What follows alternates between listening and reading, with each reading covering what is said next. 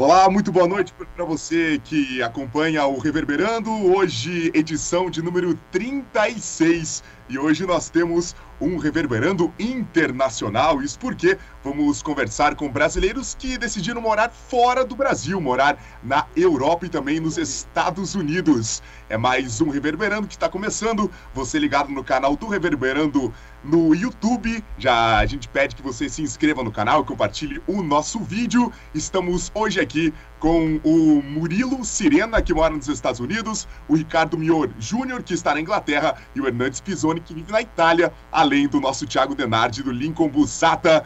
Muito boa noite, pessoal. Obrigado por vocês aceitarem o convite para participar de mais um Reverberando. A gente está falando com o Murilo, que ia contar um pouco como ele chegou aí e como né, que se deu essa, esse processo dele de sair do Brasil né, e ir até os Estados Unidos. Pode continuar, Murilo, agora tudo certo. Então, como eu estava dizendo, é, tava numa fase de recém-formado e tal, e fui para Juara e fiquei por ali e, e as coisas não estavam saindo como eu desejava e tal. Numa sexta-feira, tava conversando com o Diogão, né, e ele falou, ó, um rapaz veio aqui e pediu para fazer uns exames que ele vai para os Estados Unidos. Inclusive é o Vinícius, é, que é a Vini de Coronel. E ele falou que tem jeito de você ir para lá para os Estados Unidos. Daí eu falei, ah, cara, do jeito que eu tô, eu vou mesmo, passo os contatos do pessoal. E foi nessa loucura, assim, ó. Na sexta-feira já peguei. Tá, mas você gostava dos Estados Unidos? Você simpatizava com a cultura então, americana? Ou foi uma oportunidade que apareceu e tu pensou, meu, eu vou não, agarrar porque é agora? Não, esse é um ponto que eu sempre, sempre gosto de falar, sabe? Eu falo assim, cara, converso com meus amigos aqui, né? Muitos deles têm sonho de ficar aqui, de construir vida, família, não voltar mais pro Brasil. Eu falo, rapaz, eu nunca tive o sonho de estar aqui, entendeu? Eu nunca tive o sonho de estar aqui nos Estados Unidos, nunca almejei, ah, eu vou para os Estados Unidos, vou morar lá, vou ver como é que é a vida fora. Tive alguns amigos que já, né, de infância que foram para fora, para Itália e tal. Mas meu sonho nunca foi, foi meio de paraquedas assim. Parece que na minha cabeça foi meio para fugir da realidade que eu estava vivendo, entendeu? Buscar meio com um crescimento diferente, sair da minha zona de conforto. É, na minha cabeça só tinha coragem, na verdade, né? E daí foi quando eu decidi vir. Foi na sexta-feira, na, na, segunda eu já estava com os documentos em mãos, já entrei no curso de inglês e consegui uma fazenda legal aqui nos Estados Unidos, um confinamento bem grande é o segundo maior confinamento de aqui dos Estados Unidos de gado individual. E aí vi, vim pra cá, cara. Vim pra cá, comecei a trabalhar, né? Com as adversidades, porque eu nunca tive contato com inglês, né? Acredito, não sei se o, se o Ricardo já teve, os outros meninos aí já, já, já tiveram também com a língua do país em que escolheram é, se mudar. Eu nunca tive contato com inglês, né? Fiz 30 horas de inglês antes de vir para cá, antes de vir para cá. E aí cheguei aqui, aí você, aí você vê que o, o buraco é mais embaixo, né? você tá no mato sem cachorro, você fala, rapaz, ou pega você ficar, o bicho pega você também, então você vai ter que se desdobrar. É aí que eu tiro o chapéu pros brasileiros, cara, porque experiência dos brasileiros, né, com os que eu convivo aqui, é, são pessoas que acho que se não fosse, não fosse a companhia deles, é, se tornaria, as coisas seriam muito mais difíceis. É, a gente vê que o brasileiro é uma raça é um camaleão, bicho, em vida, assim, muito forte, é, se adequa a qualquer circunstância aí imposta pelo destino, vamos dizer assim. E foi assim, cara. Cheguei aqui, comecei a numa cidade com numa vila de 100 habitantes, né? Aquele choque de realidade, porque a gente tem na nossa cabeça que os Estados Unidos, pô, é uma potência, aquele trem, né, muito louco, é, tecnologia, o trem tudo diferente, e aí você chega aqui, o cara abriu a porta de uma casa e falou assim, ó, o barraco seu é esse aqui, pega a sua mala e já era, deita aí, amanhã você vai, segunda-feira você tá trabalhando. E aí comecei a trabalhar. Aí, aí comecei a trabalhar, comecei a fazer meu nome ali dentro da empresa, é, crescer, dificuldade, cara, para entender, né?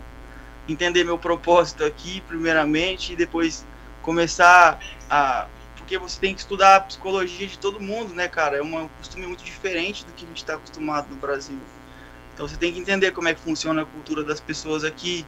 Você tem que escolher a melhor forma para você conseguir se comunicar, tendo o mínimo da língua fluente e não causar nenhum constrangimento. E a frustração é de cara, a frustração é de cara a partir do momento que você pisa aqui, assim, já pelo fato de você não conseguir se comunicar, você vai ficando meio introspectivo. Mas no decorrer do meu do, da, da minha vivência aqui, eu consegui evoluir no inglês pra caramba e fazer muitas amizades, conseguir um crescimento grande dentro da empresa, é, descobrir a minha capacidade, que eu acho que era uma coisa que faltava, né? Descobrir a minha força, a ter responsabilidade, e isso fez eu conseguir ser recontratado no ano seguinte, e depois recontratado de novo, e é uma experiência que eu, sinceramente, nunca imaginei passar, né? Nunca imaginei presenciar esse crescimento e eu sou e eu ser a peça-chave de tudo isso que está acontecendo, entendeu? Isso já tem quanto tempo, Murilo? Dois anos e meio. E o inglês já dominou, hoje já tá já tá fluente Cara, ou não? Eu, assim, ó, para ser sincero, né? Para dominar o inglês mesmo, a gente tem que entrar em alguma escola, sabe? Porque o que acontece? Como você está no âmbito, por exemplo, no meu caso, eu trabalho numa fazenda, correto? Então, a melhor forma de você se habituar, né, em partes, a tudo que está acontecendo é decorar os termos que a gente vivencia aqui, entendeu? Por exemplo, todo o linguajar da fazenda, para ficar mais, mais fácil para você entender, entendeu? Porque, por exemplo, se eu for para uma cidade, igual eu dei uma viajada esses tempos atrás, fui para Califórnia, fui para um monte de lugar aqui, você vai conversar com o pessoal de lá, pô, eu tô vivendo numa região que é só caipira, entendeu? Então, tipo, já é um, uma linguagem diferente. Daí, quando você muda para Vegas lá, e daí você vai conversar, você já sente o sotaque diferente, aquela coisa. Mesma coisa no, no Brasil, quando você tá em Coronel, você vai para Florianópolis, ou lá para Bahia, você sente aquela mudança de sotaque. Se a pessoa está habituada num colégio, você consegue dominar a língua perfeitamente, entendeu? Agora, se você tá é, dentro de uma caixa, vamos dizer, que é igual aqui a fazenda, que você está condicionado a aprender termos, a saber o que, que ele está te falando, o que, que ele está pedindo para você fazer, é, a expansão do inglês ela fica um pouco mais demorada, porém não te impede de evoluir, entendeu? Meu inglês eu não dominei total, assim, eu tenho muito erro de concordância, conjugação, só que assim, é, eu me viro bem, entendeu? Me viro bem. Acredito que falta só aprimorar, que é esse quesito que eu falo de estudar um pouco mais. O que impede a gente mesmo é a falta de tempo. Tipo, tiro o chapéu para alguns amigos daqui que tiravam, é, chegavam em casa e conseguiam estudar. Eu consegui fazer isso nos seis ou sete primeiros meses que eu estava aqui, né? Porque, igual eu falei, só tinha 30 horas de inglês. E isso me ajudou muito. Hoje em dia, já, igual eu falei, criei vínculo já com alguns americanos, consigo conversar, consigo dar risada, né? Você consegue já pôr a sua personalidade de verdade porque pelo fato de você não saber a língua, você fica introspectivo, né? Você tem medo de errar, no começo tudo é mais difícil, né? Porque você tem medo de errar, se a pessoa você começa a conversar, pergunta como você tá, você fala, ah, tô beleza e tal. E aí, acabou, velho, seu, seu, seu vocabulário. Entendeu? No meu caso era assim. Aí, pô, eu não conseguia ser o Murilo de verdade. Daí eu comecei a ficar incomodado com isso. Foi quando eu comecei a buscar a questão de dar uma, uma estudada para eu conseguir é, transmitir o meu carisma, vamos dizer assim, né? Conquistar as pessoas e daí levar mais pro lado pessoal da coisa e aprimorar ainda mais o meu inglês. Mas eu me viro bastante, cara. É, acho que a língua é a, o seu sucesso aqui dentro, para você realmente conseguir fazer alguma coisa no país que não é o seu. A chave de tudo é sua força de vontade e o seu e o seu e a, e a, e a das pessoas você poder dar a sua opinião, para você achar, é, mostrar o que está, na sua opinião, errado ou certo, ou concordar com alguma coisa, ou ter argumento para evoluir no seu trabalho, ou qualquer que seja. Legal. O Ricardo e o Hernandes também vão contar a, a experiência deles, mas rapidamente quero registrar uns comentários aqui. Antes, só para situar, Murilo, você está na região de Nebraska, é isso, né? Estava conversando antes aqui de começar a live, região de Nebraska. Exato. É, Nebraska, isso mesmo. Ah, Meio interiorzão aqui. Uhum. A Erosane está dizendo aqui, ó, legal Murilo, muito esforço, hein? Deu para perceber mesmo no relato do Murilo que não foi nada fácil. Yannick Clash está conosco, a Cami Pisoni está aqui, obrigado. Guarda Nox, boa noite pessoal, aqui é o Evandro da Evan Lux, acompanhando vocês. Grande Evandro, obrigado. Vilmar de Lima, a Idolene Pisoni e o Júlio César Sirena Júnior, que são as pessoas que eu ainda não tinha mencionado. Uh, várias pessoas conosco aqui na live. Ricardo, e, e, a sua experiência aí, como é que foi? Ah, eu, escutando o Murilo falar aí, passa um, um, filme na cabeça da gente, né? Porque, ao contrário de que muitas pessoas pensam, ah, está na Europa, está nos Estados Unidos, tem uma vida, digamos assim, é diferente do Brasil, mas eu acredito que ainda bastante gente pensa que, que tudo são, são flores, e, e, e realmente não são, né? Eu já tinha morado aqui na Europa, morei alguns anos na Itália, depois na Suíça, alguns anos atrás. Aí voltei para o Brasil para fazer faculdade. Quando terminei a faculdade, minha irmã, tem uma irmã que mora aqui, a Cris, e o meu cunhado Fer, que já mora há muitos e muitos anos aqui em Londres, né? Eles me convidaram para vir para cá para fazer um curso logo após a faculdade, fazer um curso de inglês, né? E eu sempre tive esse desejo de aprender a falar inglês, já, já falava outros idiomas. Aí acabei vindo e era apenas ficar dois ou três meses para fazer esse curso e acabei encontrando um estágio numa fazenda na minha área, né, também. Murilo veterinário, sou agrônomo e a gente sempre busca alguma coisa na, na área, né. E acabei encontrando essa fazenda só para fazer um estágio aqui também e, e acabei ficando já fazem quase quatro anos que estou aqui nesse mesmo lugar. Trabalho numa fazenda no interior aqui da Inglaterra, cerca de duas horas de Londres é, é, próximo ao país de Gales, assim, situado a cidade de Oxford também. E é, é, é, incrível, né? Essa, digamos assim, que é uma, é uma, a gente tem orgulho de, do, do, caminho que a gente traça, né? Porque não é fácil por nada, é uma, uma decisão difícil de tomar, de vir, de, de depois a decisão mais difícil ainda de ficar, né? É encarar novos desafios, é um choque de cultura, é tudo diferente até o Hernandes aí que vai falar daqui a pouco, uma vez ele falou uma coisa para mim, oh, chega assim, a gente fica uns três meses mudo, né? Porque não, não aí talvez você não fala o idioma do país, eu não falava inglês também, logo que cheguei. E a saudade da família, eu acho que é o principal obstáculo que a gente tem aqui. Eu, pelo menos falo por mim mesmo, é muito duro se viver sozinho, daí é, são outras amizades, outros outro comportamento, é tudo diferente. Por exemplo, na Inglaterra, até eu sempre brinco aqui, é tudo ao contrário, até a mão de direção do, do, do, dos veículos e da estrada é o contrário, então... Isso é muito é famoso, bastante, por sinal, né? É, muito famoso, por sinal. E é um, é um desafio muito grande, é, mas ao mesmo tempo é um aprendizado, acho que é válido, é válido para a vida, é válido para o segmento, para você se conhecer a si mesmo, igual o Murilo falou, e a gente está tá, tá aqui na luta, tá batalhando, é, tem a saudade, tem todos os obstáculos, a distância, está sozinho, mas vai aprendendo, vai vivendo e eu acredito que essa é um grande, uma grande recompensa. Tem, tem as pedras no caminho que todos, todo estrangeiro passa, não é dificuldade, a gente sofre um tipo de, de preconceito, né? Principalmente aqui na Inglaterra, eu falo por mim mesmo, por ser sul-americano, já te olha assim com uma maneira diferente, até você conquistar a confiança aqui dos ingleses é um pouco difícil. E mas vai com o decorrer do, do tempo, vai aprendendo a falar, já vai vai se entrosando melhor com o pessoal, com os companheiros de trabalho, com os amigos, e aí vai as coisas vão fluindo, né? Já já vai aparecendo mais, já vai abrindo mais leques para a tua vida pessoal e social aqui, né? Lembrando que para quem está assistindo nós, embaixo de cada nominho tem a, as redes sociais. Ali tá o arroba e o, e o Instagram. Então, para quem quiser seguir, acho que vale a pena. Eu acompanho os três e acho bem legal essa rotina de cada um dentro do, da, da, sua profissão, dentro do, do, que gosta, do seu hobby.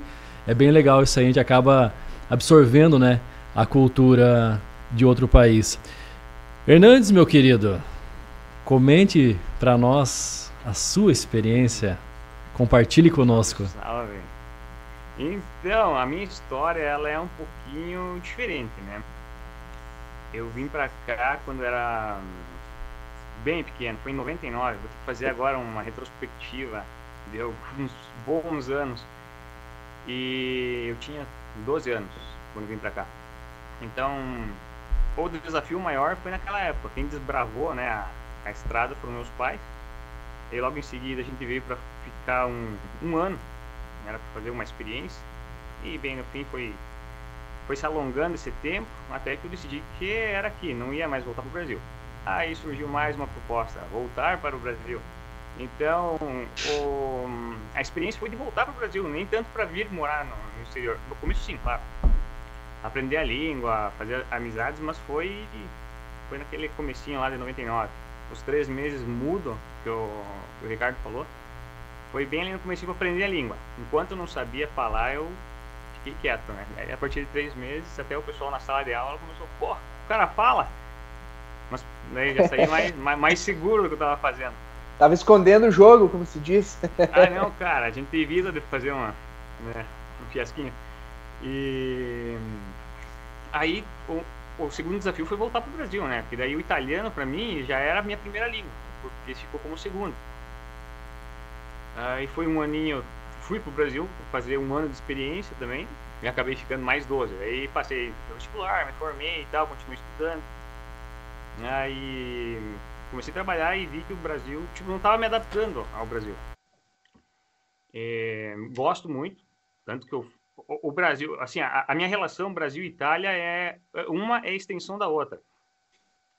E então eu faço um, um período aqui, um período lá. Né? Tento aproveitar o, o máximo dos dois lugares e, e é isso. Então, às vezes eu me sinto mais em casa aqui do que no Brasil, mas tem, tem, a, tem os aspectos que são preferenciais em cada lugar. Sua atividade profissional qual é, Hernandes, para a gente conhecer? Então, com essa pandemia maravilhosa aqui, eu pude me dedicar bastante às artes, né? Ano passado teve bastante, bastante tempo, então eu trabalho seja na parte de design, de videomaking, Agora estou um, um período com meu pai, que tem uma construtora aqui, então mais algumas semaninhas estou também na construção. E hum, para o ano que vem, que era um projeto do ano passado, que foi postergado, assessoria de, hum, da cidadania, dos processos de cidadania italiana. Estamos aí, com vários empreendimentos. É Verona, sua cidade, né? Exatamente, Verona, cidade de Romeu e Julieta. Cidadezinha romântica, né? Conhecidíssima. E a sua, Ricardo, que a gente esqueceu de. A gente perguntou antes do, do começo da live, né? Mas para mencionar para a audiência. É, o estado aqui que eu moro se, chama Warwickshire. E a cidade se chama Kyneton. É uma, são várias vilazinhas, né? Difícil explicar assim, não são. Eles chamam aqui de, de village, né? Então, não tem uma cidade propriamente dita. Tem a mais próxima, que é que, que é aqui perto da fazenda, que é onde que tem supermercado, que é onde que tem as coisas grandes, que se chama Stratford. É a cidade do William Shakespeare. Fica a 15 minutos daqui onde que eu moro. Bacana. E aí é uma, uma referência entre Stratford e Oxford. Uhum. O Guima, antes de engatar a próxima pergunta aí, ó, a Stephanie Melo tá dizendo, show, muito orgulho de você, Murilo. Recado pra você, tá? Eu espero que eu esteja mencionando certo o nome dela. Tô falando Stephanie aqui, mas talvez tá. seja Stephanie. É Stephanie, né? Stephanie, Stephanie Mello. Beleza. O Yannick tá dizendo aqui, ó, nada melhor do que uma boa cagadinha seguido de um podcast maravilhoso. Valeu, Yannick. Aliás, fazer a defesa do Lincoln aqui, porque quem nos assiste vê só a interface né, da, da transmissão, mas o Lincoln tá na frente de uma mesa de som, de um computador, no equipamento para ficar alternando imagem, então é, é osso. São vários é aparelhos. É, é, difícil. E vou te Viu? E o seguinte, ó, vocês estão ouvindo um chiu, estão ouvindo um chiado, né? Esse chiado é meu. Ó, eu vou parar com o chiado agora. Eu fico mudo, né? Droga, eu tô tentando arrumar isso agora. Ah, mas fica tranquilo, deu para resolver e o feedback da galera aqui tá legal, tá? Valeu, Yannick. A Cirlei tá dizendo aqui, ó, boa noite, saudade do Hernandes. Recado pra você, tá, Hernandes? Querida, um beijo. Cirlei de Lima. O Vilmar tá dizendo, mas, tá dizendo aqui, mas é bonito esse homem, né? boa, Vilmar. Luiz Henrique, show de bola o programa, galera, parabéns. Obrigado, Luiz Henrique. A Erosane tá elogiando a fala do Hernandes. Obrigado, Erosane. E quem tá conosco também recém-inscrita no canal, que eu vi a, a notificação, é a psicóloga Simone Nakagog. Nakagog, acho que é essa a pronúncia, espero ter acertado. Obrigado, Simone. Então tem bastante gente aqui na transmissão conosco. Vai lá, Guima. Dar um salve para toda essa galera, é muito bom ter vocês conosco no Reverberando. Queria saber de vocês o seguinte: quando vocês decidiram sair do Brasil, se só vocês tiveram muita pressão da família de vocês para ficar ou eles apoiaram super desde o primeiro momento, que era a vontade de vocês sair do país? Vai ficar a critério, quem quiser responder pode ficar à vontade. Todo mundo vai responder a ordem, vocês Eita. que decidem, né? Só a mãe não deixou. Vai né? lá, moçada, que eu vou por. Murilo, começa. É, Murilão. Vai, vai, Murilo. Bom, então, é, o único que meio que deu uma mijada na árvore foi meu pai, assim, porque não sei porquê, na verdade. Minha mãe ficou meio anestesiada, o Diogão não acreditou, falou, você tem certeza, cara, que você vai? Eu falei, ah, pai, eu vou, moço. Ele falou assim, você tem certeza mesmo? Eu falei, eu vou. Vamos, vamos chamar no Pio. E o Thiago e a Stephanie, que foi quem comentou agora, sempre tava ali na, na bota também, apoiando. Minha mãe foi aquela, né? É, rezadeira. Vou rezar para você, fazer uma novena aqui, para você chegar bem lá. E é isso que né? vale. É, meu pai já olhou como é que era o clima aqui e falou: Não, meu filho, você não vai aguentar aquele frio, não. Você tem um problema de rinite, larga. Você não é para você, não. Eu falei: Não, vamos lá, cara, vamos ver como é que é. Eu não deixei me abalar muito pela. Na verdade, na minha cabeça tava tão off a opinião da minha família é, que tipo, independente do que fosse acontecer em relação a, a opiniões, tava off, entendeu? Para mim tava já focado lá que eu ia embora e independente de qualquer outra coisa, né? Claro, o dinheiro, né? Porque se não tivesse dinheiro para ir também, eu tava lascado. O seu irmão, o Diogo, é o Dr. Diogo que participou conosco? Ele. Isso, é o Dr. Diogo. Ah, legal, cara. Bacana. Já que ah, mencionamos o... ele, eu vou colocar na tag aqui do outro lado. É assim agora. Eu aprendi a fazer. Agora é lá, ó, em cima do Thiago vai aparecer a tag da entrevista dele. É, fizemos um programa muito tópico, Diogo. O Ricardo e o Hernandes já vão responder. A Uda tá elogiando aqui a, o bate-papo, tá dizendo que tá excelente. O, ô Murilo, tem um recado do Júlio César. Estamos esperando você de volta. Muito trabalho, churrasco, violão, cerveja e por aí vai, tá? Então tem um lobby aqui pela tua volta. Não sei se é alguma coisa Não, que tá... você tá pensando, mas tem, tá? Ah, o Vinícius tem uma pergunta bem legal para os três que eu vou fazer daqui a pouquinho. E a Talita, grande Talita, obrigado. A Thali está elogiando os conteúdos do Reverberando, sempre dizendo que sempre são temas legais. Obrigado, viu, Thali? Prazer ter você aqui conosco. Estão registrados os comentários. Vou intercalando com as respostas de vocês para mencionar todo mundo. Vai lá, Ricardo, fala da sua experiência aí com a família quando você disse que ia ah. desbravar a Inglaterra. É, quando dessa vez, quando eu resolvi vir para cá, com a convite da minha irmã, do meu cunhado, já moravam aqui, a minha família me apoiou muito, meus pais, até meus irmãos, até para vir ficar um pouco perto da e fazer companhia para minha irmã, meu cunhado, que já estão há mais de 15 anos aqui na Inglaterra. E aí eles também sentem falta da família, obviamente, e eu tentei vir para cá para aproximar um pouco os nossos laços familiares. Então foi para mim foi bem de boa, foi bem tranquilo, eles apoiaram muito. Óbvio que sempre a, a mãe e o pai ficam com aquele aperto no coração, com certeza, como a gente fica, né? A despedida nunca é fácil.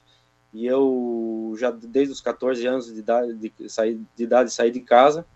Então eles ficam sempre apreensivo, mas me apoiaram muito e, e continuam me apoiando qualquer decisão. Eles sabem que não é fácil, tem a saudade, mas graças a Deus hoje a gente tem a tecnologia, né? É, alguns anos atrás, até quando o Hernandes chegou na Itália, quando eu fui para a Itália também, a gente não não tinha uma chamada de vídeo, não, não, não, era muito difícil, né?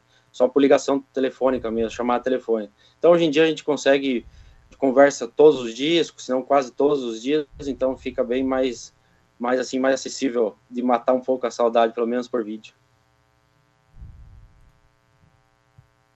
Pode o falar Hernandes, aí, meu. O Hernandes, eu acho que teve. Não deve ter tido assim tanta dificuldade, até porque você relatou que sua mudança lá no comecinho da, da história de vida envolveu a família, né, Hernandes? Então, no, no começo foi difícil. Nos primeiros anos era muito difícil. Eu ia dormir quase toda noite chorando ou assim com medo de perder meus amigos. eu, assim, que nem o, o Ricardo falou, da, agora ficou mais fácil com ligação, tipo, redes sociais está o tempo inteiro conectado, então até demora um pouquinho mais para a gente sentir falta, né? Quer dizer, falta a gente sente, né? Mas a, a parte física, porque a gente está sempre em contato. Na, ali no comecinho, né, ali por 99, 2000, eu escrevia cartas, né? Eu escrevia minhas cartinhas, só que demorava quase um mês para ter uma resposta, um mês e meio, porque até ir para o Brasil, até a galera escrever a carta de volta, mandar. Então, até que chegaram os e-mails. Aí o e-mail era mais rapidinho, mas daí ficou muito fácil. A galera escrevia pouco, tipo, era duas linhas só de e-mail, uma vez por cada duas semanas, daí foi se perdendo.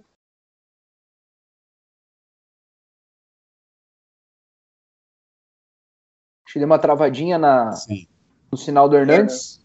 Vamos ver se ele volta logo aí. Enquanto isso, a... não sei se eu engato as próximas perguntas aqui ou, ou a gente espera ver se o Hernandes consegue recuperar o sinal dele para ele completar a resposta.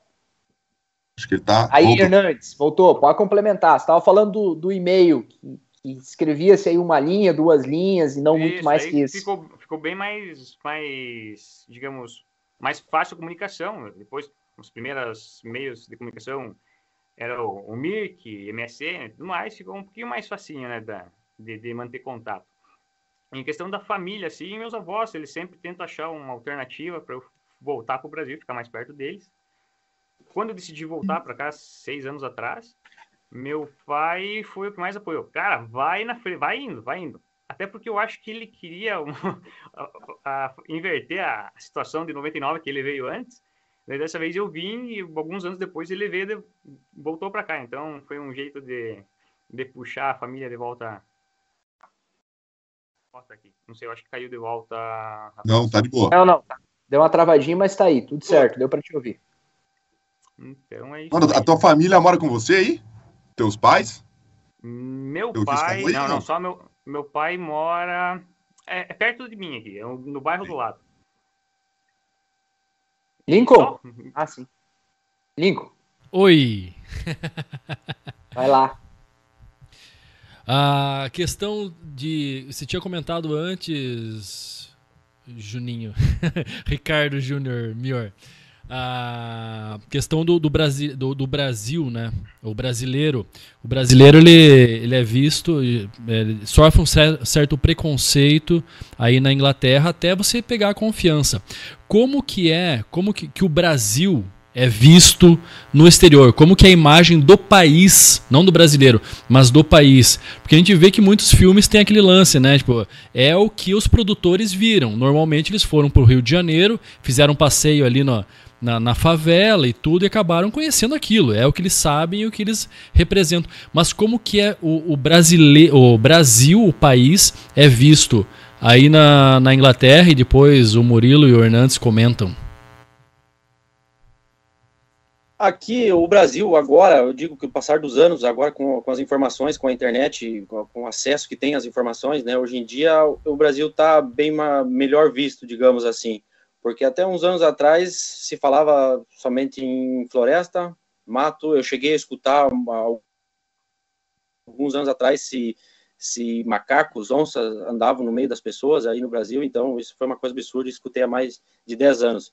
Mas hoje em dia eles estão tá tudo tá tudo mais modernizado, mais o povo anda mais informado, então agora está tá visto com bons olhos, assim, eu diria que até na minha área que eu trabalho na agricultura, né, o Brasil é, é exemplo, aqui eles eles sempre falam que, que o Brasil é um dos grandes produtores do mundo, e realmente é, então no meio, no círculo que eu convivo aqui, eu acabo tendo uma certa moral, assim, por ter vindo de um país do agro, né, o país do, do, do, do agronegócio. Então, nesse sentido, ainda, ainda a gente tem, eu digo que tem vantagem, eu tenho orgulho de ser brasileiro e, e encho a boca falar, né? Mas se pegar, se for mais para longe, uma cidade maior que o povo não tem tanto conhecimento nessa parte, assim, Brasil um país tão grande, né? Ainda, ainda é visto com, com mais olhos. Tem algum, algumas notícias, aqueles é, realmente na BBC, aqui eles têm alguma notícia, falam bastante da Amazônia que está queimando, e aí acaba, chega, até às vezes tem algum tem sempre um, um, colega meu de trabalho, senhor, ele, ele assiste muito, muita notícia. Ele, olha, uma vez por semana, ou se não, cada duas semanas, ele me pergunta, oh, por que, que vocês derrubam tanto a Amazônia, sabe? Então, é, acaba chegando só notícias assim, de, nesse, nesse sentido, né? E acaba não sendo legal para o Brasil, né? Mas, felizmente, é assim que está sendo noticiado e a gente não pode fazer nada. Né? Mas, no geral, fazer um resumo, o Brasil é visto com bons e bons olhos mesmo. É que tinha é, até um, um episódio dos Simpsons, né? Que, que, que, ilustrava mais ou menos nessa pegada, né? Tipo, é, macaco na rua, é, mulheres mulatas sambando, tipo, carnaval e, e roubo e tudo. Hernandes? É isso aí, Hernandes. Quer falar como é que é aí na Itália? Se é mais ou menos parecido? É, até na, na tua experiência de, de, quando você era criança e hoje, como o Ricardo falou que mudou com o tempo, então, você no, percebeu no isso? Caso, as referências maiores do Brasil, pelo menos né, aqui onde eu moro, era a questão esportiva, né? Os jogadores de futebol. futebol. Até quando vim, vim para cá, tinha muito brasileiro jogando aqui. Inclusive o, o time do, do Milan, mais da metade era brasileiro que estava nele. E era a época do Ronaldo Fenômeno, e depois logo em seguida Ronaldinho Gaúcho, Cafu, etc. O Leonardo, o Kaká, etc. Então, a visão do Brasil era essa. Era, era muito bem visto porque os, caras eram muito muito bons, né? Uh, deixa eu ver o que mais. A visão sempre do, do samba, do carnaval e, e mulheres também. E, enfim, é isso aí. Mais ou menos isso, mas uh, agora eles estão tendo mais contato, obviamente, com, com, com a possibilidade de, de, de, acesso à informação, já melhorou bastante. Estão mais domesticado em relação a nós. Sim, sim, sim, sim. Mas tive episódios também, que nem o, o Mior falou aí, da, da, da, macacos e florestas e onças, etc. Eu tive o professor ali achando que a gente tropeçava em pepita de ouro, entendeu? E eu só concordava, fazer o quê? Vou... Era naquele tempo que não, que não conseguia se comunicar ainda, né? Daí como é que vai falar, como é que vai argumentar com o cara, né? Não, não. Na, na época muda. É, exato. E aí, Murilo, o Brasil na visão dos americanos, aí onde você tá? Então, cara, aqui onde eu tô é mais ou menos igual o, o Ricardo falou aí também. A gente é, é visto com bons olhos aqui. O nosso presidente aí é muito comparado ao Trump aqui ainda, pelo menos na região que eu tô, o pessoal é muito gosta muito do Trump, né? O pessoal da caipirada aqui é chega a matar, vamos dizer assim, né? Mas eles veem a gente com, com, com bons olhos. É, eu tive a oportunidade, fui presenteado, na verdade, com a carreira dos brasileiros muito bons aqui dentro da fazenda onde eu trabalho e que fez o nosso nome, bem dizer, entendeu? Tipo, a galera trabalha compromissada e tal, então é, a maioria da, da, do pessoal que eu tive contato aqui, né, que eu tenho contato diário, fala muito bem do Brasil e por conta do trabalho que a gente fez aqui. E daí através disso se interessa mais pela nossa cultura. Eu também visitei o Texas lá em Decatur e por conta mais ou menos igual o Hernando falou aí da PBR, né, dos cowboys brasileiros, é, da fama deles lá, o Brasil também naquela região lá, o pessoal que eu tive contato falou muito bem da nossa terra aí. É, mais voltada na questão da, da agricultura. Esse pessoal aqui da caipiragem, assim, vamos dizer, do meio do agro aqui também não, não tá muito ligado nessa questão do Rio, de São Paulo, tal, igual a gente vê na Califórnia quando eu tive lá também, que já foi já direto para a questão da, da bandidagem, vamos dizer, da favela, dessa, dessa, dessa visão aí. Mas aqui na parte do agro, dos interiores, aqui onde o pessoal já mexe com a pecuária, eles veem a, a, a, o Brasil um futuro muito promissor. Até chegam a falar assim, tipo, é, se vocês tivessem a estrutura que a gente tem e o desenvolvimento, talvez a facilidade para conseguir construir as coisas é, tão depressa como nós, é, dinheiro e menos impostos e tal, eu acho que vocês dominariam todo o setor do agro é, com a questão de clima e produção que vocês têm aí no país de vocês. Porque aqui, cara, é chega a ser absurda a facilidade, né? Você não entra, eu tô no cinturão do milho aqui, né? Você não entra em uma propriedade, pode ser a mais pequena que for aqui, que não tenha um pivô, que não tenha um silo, Acredito que lá no Ricardo também deve ser dessa maneira, entendeu? Que não tem um maquinário de primeira, que uma estrutura absurda, sabe? E por conta do inverno, é só uma safra, né? Então os caras são muito bem programados em tudo que fazem aqui. E o investimento é, digamos, supérfluo em relação ao que eles pegam anualmente é, com a produção agrícola e da pecuária também. É, não é à toa que é uma potência né, do agronegócio no, no mundo todo. Vou fazer uma pergunta aqui que é para os três, mas vou direcionar para cada um por uma ordem aqui, vamos escolher aleatoriamente. Antes, a Andressa Dolenquei está no chat aqui. Valeu, Andressa. Obrigado. O Vinícius Acordes está pedindo assim, ó, Hernandes, primeiro para ti. Tá bom ganhar na moeda do seu país? Como é que tá? A resposta tá, acho que todo mundo sabe, mas fala aí para nós, né? Tá bom, tá ótimo. De ontem, de ontem, ontem para hoje, não teve uma oscilaçõezinha legalzinha. Tava 6,42 o euro, hoje foi para 6,52, 6,38, 6 48 e voltou para 6,52 agora, na última vez que eu controlei a, a moedinha. Então tá, tá interessante. e aí, Ricardo, como é que tá ganhando a moeda de vocês? Não sei se é o euro também que vocês aqui, aqui eu acredito que de todos aqui é a moeda, é a moeda mais forte, né? É a Libra. Pounds, ah, Libra. Né? Tá, é Libra, é mais forte, é mais, mais alto que o euro e que o dólar também, né? Uma das mais altas do mundo está em torno de 7,70, oscila 7,50, 7,70. E tá, tá bem, tá bem, tá bem valorizada, né? Mas tudo vai em relação ao dólar. Mas é o, igual o Murilo falou, o poder de compra aqui e a capacidade econômica deles é incrível, é incrível. Tudo bem que é um país, digamos, pequeno, mas é primeiro mundo e a facilidade para se comprar coisa, para generar dinheiro é, é incrível. Então, a moeda realmente é muito, muito forte aqui mesmo. E para ti também, viu, Murilo? Claro que a sua resposta é sim, né? eu faço ela um pouquinho diferente. Aproveitando a pergunta do Vinícius, você costuma acompanhar a variação da, do real em relação ao dólar? É um assunto que te interessa? É, gente, eu acho que nós, quando estamos fora, a gente sempre fica nessa, nessa loucura, cara. Toda hora abrindo aplicativo, vendo como é que tá o preço. E daí é, tem hora que é até assunto nos grupos do WhatsApp. Ó, oh, rapaziada, o dólar subiu, vamos, vamos ver como é que vai ser. E é o tempo inteiro nessa correria de moeda, igual o Hernando estava falando aí. Vamos olhar a moedinha hoje, ver como é que tá o preço. Aí tem negas, às vezes, tá com um monte de dinheiro para mandar pro Brasil, né? Dos que mandam. Cai o dólar, aquele trem, cara. Fica, vira um mercado de investimento. Você vira trabalhador, investidor, e você cresce em todos os aspectos.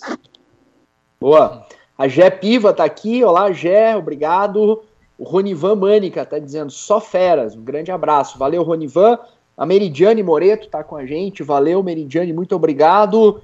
Uh, Nicole Pisoni também está tá elogiando a conversa. A outra pergunta é da Lauren. Vou fazer primeiro para o Ricardo. Como é que é quando vocês vêm para o Brasil? Vocês são muito paparicados? Comidinha da mamãe, essas coisas aí que de quem tem saudade? Como é que é? Fala você primeiro, Ricardo. Ah, é, ba é bastante é bastante badulado, né? Paparicado. Até teve um ano que eu fiz surpresa, fui de surpresa, falei, mas não vou mais fazer surpresa, que é bom avisar, né, que já vai preparando comida. A mãe já faz o bolo preferido, já vai preparando todas as bolachas, os biscoitos, tudo. Então é, é muito interessante, mas não só só da mãe, do pai, dos amigos, de, de todos, né? É muito é muito legal, é muito bacana. A mesma a mesma tristeza que dá quando vai se despedir, quando volta das férias, eu acho que compensa todo, tudo, tudo compensa quando chega. Dá um abraço naquela pessoa que, que a gente sente tanto falta e ver os amigos, ver o clima. Já chegar em São Paulo no aeroporto já é uma beleza. Você já sai do avião assim, já vem aquele calor assim, ah, que delícia, né? Então já muda completamente. Já, já você fala, não, cheguei no Brasil. Ah, esse povo escuta o povo falando alto na fila. Ah, você já percebe uma em casa, Brasil, aí beleza, diz. já dá aquela saudade até das coisas ruins. em casa. Mas tem uma pergunta, você é. já voltou para o Brasil, você acha, você acharia melhor então avisar para todo mundo que você vai voltar? Você não acha que é um trem muito esquisito não? Por exemplo, ah, para avisar? É. Não, é melhor se avisar, pode matar alguém do coração, né? Chegar de surpresa.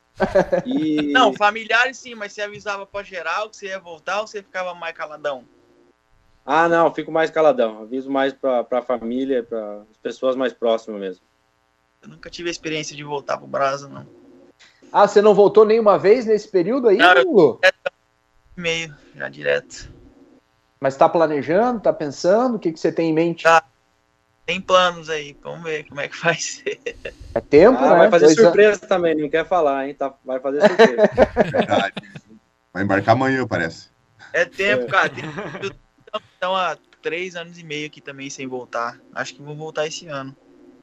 Aí, ó. É tempo. A saudade deve ser pesada.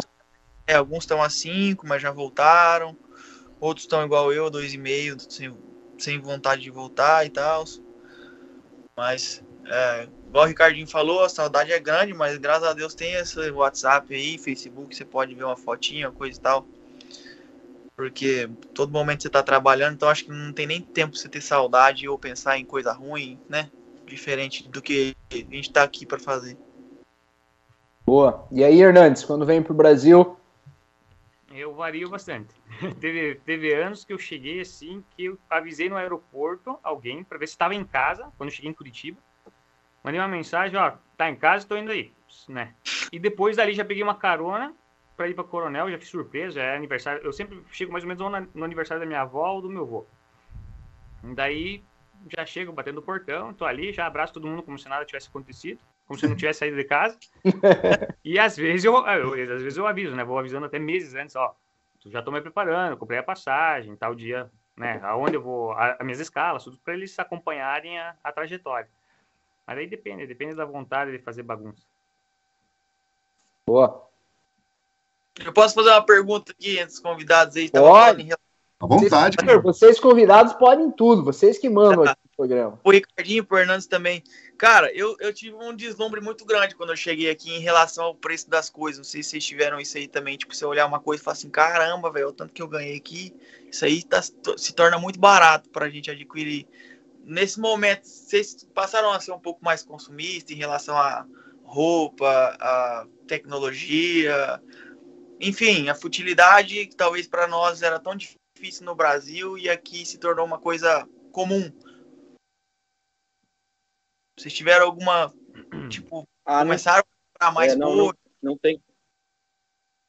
Não tem como, é inevitável, inevitável. Todo, igual eu comentei antes, o poder de compra é, é incrível, é inevitável. Você, você acaba vendo uma coisa que você fala, meu Deus, esse preço, nossa, no Brasil é um absurdo, esse negócio tão baratinho, sabe? Você fala, não, não é possível. Aí mesmo se convertendo a moeda, porque quem vem de férias aqui para a Europa ou sai de férias, fica convertendo todo tempo, né? Nossa, mas isso dá tantos reais, nossa, não vou comprar. Mas a partir do momento que você começa a ganhar na moeda local, é inevitável, inevitável você, você comprar ou, ou ver, passa, o seu poder de compra é, é, é muito diferente. Não Eu tem como. dizer- eu acabo dizer, costumo dizer que acaba virando uma chave na cabeça, porque quando você chega aqui, você pensa, caramba, velho, se eu gastar 100 dólares nesse trem aqui, é 500 lá no Brasil, bicho. Não vou gastar aqui, não. Daí você começa a conviver com a galera daqui, daí os caras começam a falar, velho, por favor, velho, se você não viver aqui, você vai ter que voltar embora, porque você vai começar a reclamar que você tá gastando dinheiro, então pensa que a moeda daqui, né? Faz valer o seu trabalho, o seu esforço, né? Pra você poder dar uma luxada, vamos dizer assim, né? Ter as coisas que você sempre, sempre quis. Cara, quando eu cheguei aqui nos Estados Unidos, eu sempre gostei muito de armas, essas coisas, né? E aí eu ficava namorando uma, uma pistola na Falcon Armas aí no Brasil, pô, era 700 reais, velho. Cheguei no Walmart, eu tava entrando nos Estados Unidos, 25 dólares, pô. Eu tava com 1.500 dólares, falei, não, vou levar, os caras não acreditam. Falei, não, vou levar, bicho, não é possível. Essa pistola, comprei a pistola lá, uma pistola de, de, de chumbinho, sabe, de competição. Então, cara, é um deslumbre, é um deslumbre muito fodido, assim, ó. Você fica, não tem como explicar. Até falo com meus irmãos, falei, pô, comprei um óculos aqui, mas mais um óculos? Ah, mãe, tava na promoção, tava barato, tal, tal, é porque pensando que a moeda daqui as coisas se tornam muito mais fáceis, poder de compra é muito louco, cara. E é geral, tá? Não é só eu, não, é geral aqui, é desse jeito. É geral, é. É. E aí, Hernandes, é assim também aí? É assim aqui também, né? O, o, o povo ele é, ele é impulsionado pelo consumo. Eu, eu vou a períodos. Tem períodos que eu consumo bastante, tem períodos que eu mantenho mais um, um estilo de vida mais espartano, né? Me seguro bastante, tenho só o necessário. Até porque às vezes eu faço umas comparações quando eu viajo. Porque eu vou para o Brasil ali eu me assusto com os preços no Brasil. Eu faço conversão, eu tenho que fazer conversão para euro para eu poder consumir, porque é, às vezes eu acho demais. E, e daí, quando eu viajo, eu levo só o necessário. Às vezes eu acabo levando até coisas a mais. Quando eu volto para cá, que eu vejo que tem coisa demais aqui, aí eu começo a repensar no, no, no, no meu comportamento, né? No meu estilo de, de consumo. Eu sou meio acumulador, né? Eu gosto de fazer coleção de coisas. Aí acabo gastando com, com isso, mas no geral, assim, sou bem, sou bem econômico. Viu? Se, se vocês viessem para o Brasil agora, vocês iam sentir. Aí vocês iam ver o que que, que, que tá acontecendo aqui, tá? Vocês devem estar acompanhando, nem vamos entrar em muitos detalhes, viu? Se fosse é. nesse momento, aí vocês iam sentir o bicho pegando aqui. A tal da inflação tá, tá cara. monstruosa. Não, é, velho, tá de boa, tá de boa. Vem Fala aí, vem Mas não é, não, não é só aí, pelo, pra, pelo que a gente aí, tá, pelo que eu acompanho, não é só aí, aqui também. Aqui você me fala, um país é um dos mais fortes economicamente do mundo e aqui a digamos, pós-pandemia, subiu muito, muito o preço. A inflação está altíssima aqui também. Então, não é. A gente tem mania, assim, de, né, de, de dizer do Brasil, óbvio o Brasil é um preço, sim, o número é alto, né? Mas aqui também tá. Eu acredito que boa parte do, da Europa tá, tá com problema também nessa parte aí. Aqui também deu uma mudada. É, a gasolina mudou o preço, né? Que é o que mais a gente fala aí do Brasil é a gasolina, a gasolina, mas aqui também subiu o preço eu cheguei, pô, eu tô acostumado a pagar aqui 2,25, né? O galão, acho que são 3,7 litros, se eu não tô enganado. 2 né? dólares e 25, obviamente. 2 dólares é. e 25 o galão. 4,7 é isso? É 4,7 ou 3,7, eu não, não, me recordo certo. Tipo, é bastante, né? Aí eu saí daqui, fui dar uma viajada e tal, cheguei lá na Califórnia, era 5,75. Ô, louco. Então já dá, uma, já dá uma destoada gigante. No Texas também tava 3,80, eu acho. Então, tipo, a gente tá no interior, a gente não tá, tá meio fora da realidade, né? Quando a gente foi para cidade, cidades maiores aqui, Las Vegas, Califórnia, é, a, a gente já, já acompanhou um pouco mais essa questão de alta de preço das coisas, sabe? Uma, uma realidade completamente diferente do que a gente está vivendo. Talvez pela visibilidade e popularidade do local também, né? Mas acredito que seja um pouco também relacionado à economia o pessoal fala muito dos carros aí, que o, o, preço dos carros é muito menor que aqui no Brasil. Inclusive, carros né, que aqui são considerados até carros de luxo, aí é um preço menor. Vocês já tiveram essa sensação, essa oportunidade de conseguir um carro que aqui no Brasil é muito mais caro? Eu já, eu tem, já tive. Tem, aqui é, aqui é barato. Aqui na, na Inglaterra é bem, digamos, Aqui, se você com 300 pounds, 300 libras mais ou menos, que dá 3 dá uns 2 mil reais, você consegue comprar um Audi, uma BMW usada, né? Mas consegue comprar. Então, é, é bem, bem, bem mais em conta. Obviamente que carros de luxo, isso aí nem, nem, nem comparação, esse é caro em todo que é lugar, né? Mas em carros populares, carros assim convencionais, que carros bons, né? Consegue comprar um preço, tem um preço muito, muito acessível. E é bem fácil de comprar carro aqui. É simplesmente você, por exemplo, olhou um carro na internet, se gostou, você manda uma mensagem para o dono, para o vendedor. Amanhã você vai lá ver se você gostou, se paga, se dá o dinheiro para ele assim e leva o carro. Não e daí vai um aplicativo. Você baixa um aplicativo e transfere, ele transfere o carro para você na hora. Em Muito 10 minutos você pode comprar um carro. É, não... Aqui o carro papel, uma folha qualquer lá dentro do carro dele, escreve: Eu estou vendendo esse carro para o Murilo por tal valor, blá blá blá. A placa dele é isso. Entrega o papel para você e você vai com esse papel que ele escreveu com a assinatura, tipo num Detran qualquer. Aí ele já fazem um documento do carro, te dão duas placas novas. Você paga o seguro e tchau. Não tem mais crise. É assim que é aqui. É assim, ó. Eu tive, bem, bem, eu tive uma, uma, eu tive uma Dodge Ram aqui, cara. Porra, quando eu comprei, eu falei, meu Deus do céu, 5 mil dólares uma Dodge Ram. quanto, Brasil, é que oscilou, quanto que oscilou um pouquinho? Repete, por favor. 5 mil dólares. 5 mil dólares. Eu não tenho ideia quanto custa no Brasil, mas não deve custar menos que 200 conto, eu acho, né? A minha, é, a minha, mas... a minha era das antigas, né? Tipo, era 2002. Mas, porra, já, já era, né? Em vista do que eu já sonhei na minha cabeça em ter, vamos dizer, já era uma grande conquista, né? E mas assim, ó, A 2.500 aí no Brasil tá em torno, se eu não tô enganado aqui para não falar bobagem, 1 milhão, né? 990 mil. Aqui é 72 mil dólares uma caminhonete dessa. Ah, vamos fazer a conta rápida e arredondar para 6, 420, é o dobro, custa o dobro no Brasil. É. é. Aqui é igual o Ricardo falou, também é muito fácil de você ter, de ter carro e tal. Independente seja ele luxu, luxuoso ou não. Tem amigos meus aqui que tem caminhonete aqui, tipo, 12 mil dólares, você vê a caminhonete, você fica abismado, né? Porque nem tem no Brasil. E a importação dela aí chega a 500, 600 conto aí no Brasil. É muito diferente, velho.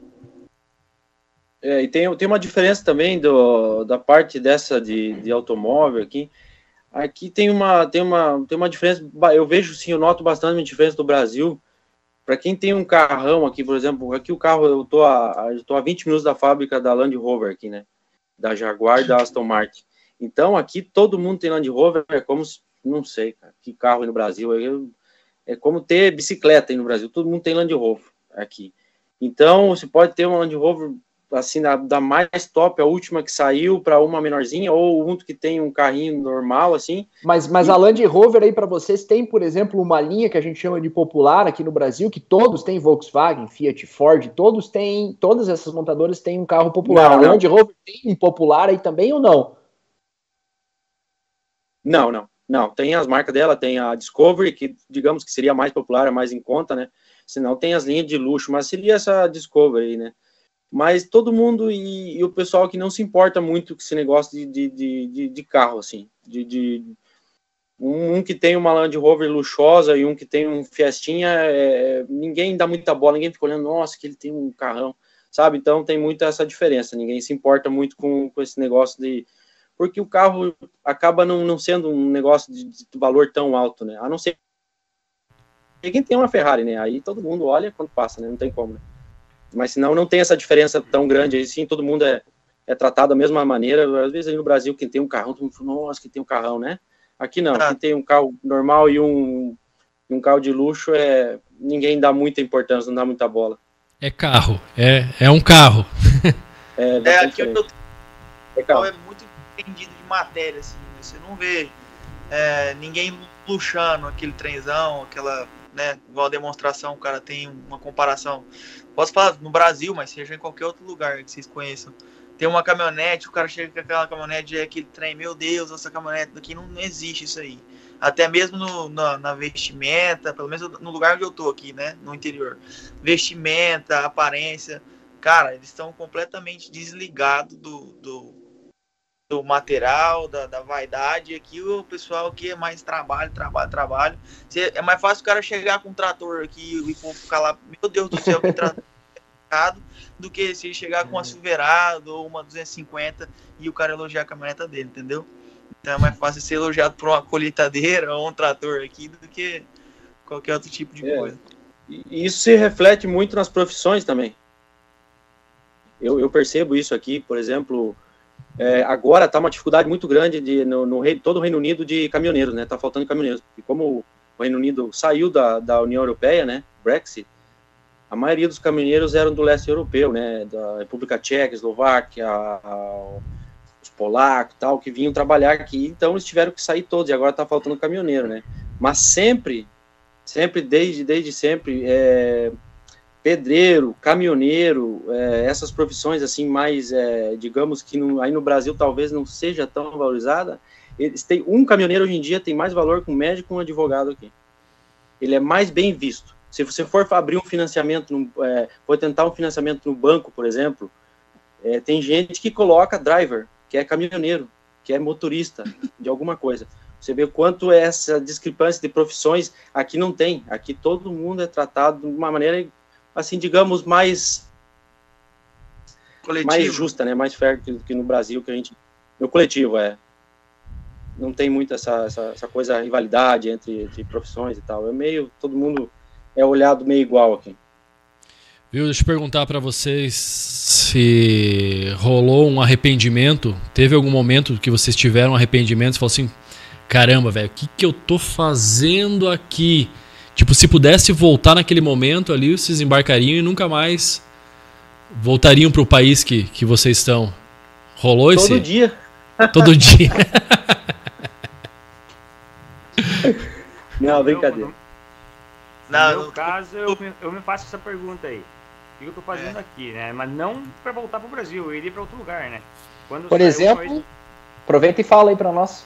É, então, eu s- vou sair do Brasil, quando voltei pra cá, a intenção era em seguida ir pra Austrália ou pros Estados Unidos. Bem no fim, acabei ficando aqui, a Austrália ficou um pouquinho mais desbotada como ideia, e mas os Estados Unidos ele ainda tá tá bem, tá bem de pé ainda a ideia. É, vem pra cá, que é bom. Eu tô ligado, eu tô ligado, eu cresci com a, com a, com a referência americana. Tipo, aqui quase todo mundo cresce com uma referência americana, seja no esporte, na Aham. música. Então a gente tem essa ligação e essa vontade de chegar perto da onde, da onde surgiu tudo, né? É, uma das Mas coisas é que eu ressalto bastante. Pode falar, Hernan, desculpa cortar você aí. Então não, tranquilo, eu já finalizei. Uma Oi, das coisas que eu ressalto é a partir do momento que você tá aqui, você tem que abraçar a causa. Daí em diante, depois que você coloca isso na sua cabeça, você já não reclama mais do que você tá vivendo, você já não reclama mais do que você tá passando. E aí você consegue manter um foco. Porque eu tive experiência com alguns amigos aqui que moravam aqui, inclusive um dividia casa comigo, que era o tempo inteiro, cara, reclamando, reclamando, reclamando. Ah, eu não dou conta, ah, é muito frio, eu vou sair fora, é isso, é isso e aquilo. E não aguentou. Dos seis meses ele pegou descendo, sabe? Acho que, igual o Ricardinho falou, a vontade nossa é constante de voltar embora, de ficar perto da família, mas vai do quão importante, de qual, qual é a importância que você dá para isso, né? Qual que é o seu propósito? Você veio para cá para fazer a diferença ou você veio para cá para voltar embora? A partir do momento que você delinea esse plano na sua cabeça, acho que para te tirar do foco tem que ser uma coisa muito grave, acredito eu, para fazer você voltar embora. E daí o arrependimento não vem, né? A Elaine está fazendo uma referência aqui a um comentário que todos nós fizemos agora há pouco. Ela diz o seguinte: a inflação aumentou muito em nível mundial, daí a culpa fica na pandemia, né? Faz o comentário aqui a Elaine. A Bela Zarini está aqui, obrigado, Bela. A Andressa eu já registrei. A Erosane está pedindo o que, que você está tomando aí, Hernandes. O Murilo abriu uma cervejinha agora há pouco, que nós aqui do Reverberando os anfitriões, por assim dizer, a gente toma uma cervejinha. O Guima é o mais fit, né? O Lincoln hoje tá na Coca porque tomou a segunda dose e eu tô, eu tô representando sempre, né? O Murilo abriu uma cervejinha agora há pouco, que ele mostrou para nós. O Ricardo tava no, no tradicional chá. E tu, Hernandes? chá. Eu tava A galera quer saber o também. que é chá também. Eu queria, queria brindar com um prosecco, mas essa hora aqui da noite não ia, não ia ficar bom para dormir depois. a o Aline Scheiber tá né? aqui também. Obrigado, Viu, Aline. Thiago? Ah, o... Pois Thiago, não, Lincoln. Fala aí. só pra, já que nós estamos falando disso, só para constar, é, aquela regra de que quando eu não bebo bebida alcoólica dá um problema na live, está à prova. Ah, viu? tá aí, caramba. Verdade. Tô bebendo essa Exato. porcaria aqui aí, ó, se Tem não deu problema. uma, Lincoln. Viu? Isso não é coincidência, não, hein? Tá querendo dizer alguma coisa pra gente, principalmente pra você, tá? Então já sabemos o que fazer nas próximas edições. Mas sabe que, aproveitando para fazer uma observação bem rápida aqui, a gente tem quase nada de problema técnico, né? Levando em conta é, a quantidade de lives que a gente já fez. Então, temos crédito, assim, eu penso. Aline Scheidler tá aqui, Diogo tá aqui, Dr. Diogo Siqueira, boa noite a todos, muito legal o bate-papo, muitas curiosidades, o irmão do, do Murilo, é verdade, Diogo. Ah, é bacana ver aqui no chat a reação do, do, do pessoal aqui dos comentários ouvindo a- as histórias de vocês, é bem, é bem legal. A Jé tá dizendo assim, ó, pare de mentir, Hernandes, você morre de vontade de voltar para Coronel.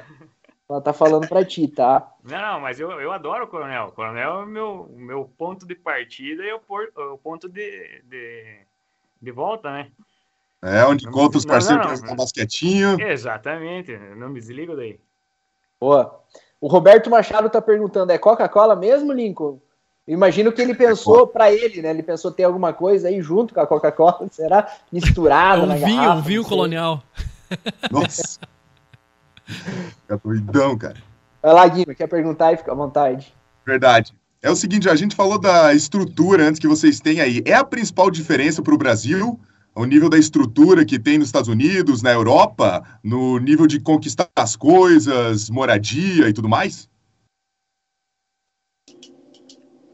Eu, eu acredito que é a, é a facilidade. Facilidade não só de poder de compra, é a facilidade de das coisas fluírem mais, sabe? Até tudo mais para mim que eu percebo é tudo mais rápido.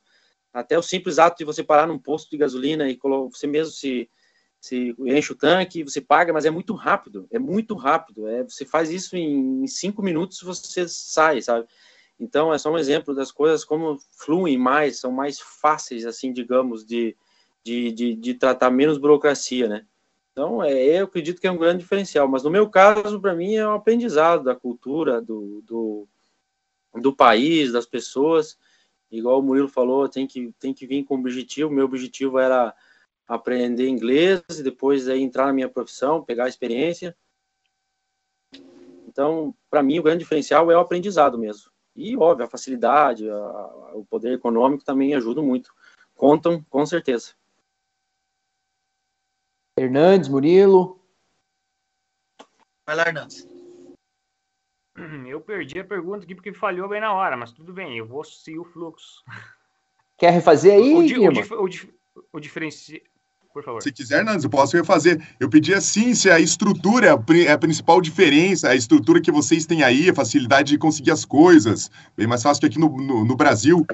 Aí na Itália também?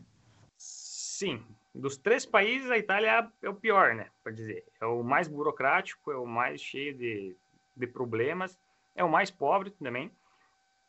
Por mais que não, não, não pareça tanto, mas ele é. E, mas a vida é bem mais frenética.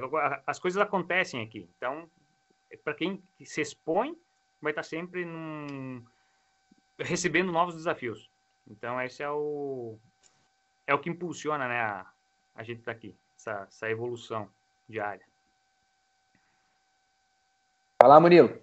É, aqui também não é diferente, não é diferente do que os meninos falaram aí, não. A gente tá, a gente começa a viver a cultura do tempo é dinheiro aqui, é tudo, tudo que a gente faz, né? No nosso, na nossa correria no trabalho, é, no mercado, você mesmo passa suas compras ali e, e empacota seus trem, leva embora, entendeu? É, sempre na agilidade das coisas para poupar o tempo, você conseguir, porque você recebe em hora, então quanto mais horas você conseguir trabalhar ali e fazer o seu, seu corre tranquilo, para você ficar melhor. E fora isso também é a questão de, de, de facilidade, né? De poder de compra, para mim, acho que isso é muito interessante e nos motiva bastante a permanecer aqui, a aprender um pouco mais sobre a cultura, aprender o inglês, né? Abrir mais portas eu acredito que é um diferencial. É, eu vou deixando minhas perguntas de lado aqui para registrar as do chat, tá? Antes da pergunta, o Tadeu tá aqui elogiando o bate-papo. Obrigado, Tadeu. Tadeu e a Ju estão sempre conosco. Valeu mesmo. A Cami tá dizendo aqui, ó, Júnior, com Z mesmo, tá? Só vem pro Brasil por causa do porco Zil, diz ela. tá fazendo Também. uma observação aí. é, e acrescentar. Grande abraço, galera do Porcozil. Boa. A Daiane Nunes está aqui. Obrigado, Daiane. Olá, um abraço para você, tá? Olha aqui, ó, a pergunta do Uda é boa. Essa aqui é pergunta de assim da galera, da, da geral. Aí é para os três também, né? Como é a carne aí para fazer um churrasco? Ó, vamos pegar a pergunta do Uda e vamos separar em é, em duas. Vamos fazer dela do, dois questionamentos. O Hernandes pode começar. Como é a qualidade da carne? Acho que pode ser uma. E a segunda, churrasco sai? Como é que é? E quando sai, que ponto de carne se faz? Como é que se faz? Vamos pegar a deixa do Uda aí para fazer dois questionamentos para os três. Começa aí, Hernandes. Então, nem comparar a qualidade da carne do Brasil com a daqui, né? Tem carne boa, com certeza. Até como preço, eu acho que está mais acessível aqui do que no Brasil. E o churrasco, cara, o nosso churrasco aqui ele é bem tristinho. É, eu acho que é mais estilo americano, é barbecue mesmo. A gente tem um, uma, um, um barbecue ali, ali na sacada, jogamos uma brasinha ali e você faz ali na hora alguns, alguns cortes de carne, rapidão, só para matar a fome e acabou. Eu volto e quando dá aquela saudadezinha, eu faço um hambúrguer, né? coloco a brasinha ali na, na, no negócio e faço meu hamburguinho grelhadinho e tá feito o meu churrasco. Esse é, o, é a festa. E aí, Ricardo, como é que é com vocês aí? Churrasco, qualidade de carne, ponto de carne? É, por incrível que pareça, aqui na Inglaterra, de uns anos para cá, melhorou muito a qualidade da carne. Eles têm um, são uns criadores é, bem, bem grandes, assim, bem representativo de ovelha. Então a carne é bem boa mesmo. E a carne de boi vem muito da Irlanda. Inclusive até se faz picanha lá, eles mandam até a picanha para cá e tal. Mas graças a Deus tem muitos, digamos assim, muitos não, mas vários açougues brasileiros em Londres. Aí quando eu vou para lá, é, encontrar com, com, os amigos, com a minha família lá, a gente faz um churrasco e vai no açougue brasileiro. Aí vem os mesmos cortes que, que nós temos aí, né, e tudo. Então acaba, a gente acaba sempre fazendo churrasco entre brasileiro. Claro, quando vai fazer com inglês, que é, é, aí é meio difícil mesmo. Aí é uma linguiçinha só, e aquela hum, não é muito legal não, um hambúrguer.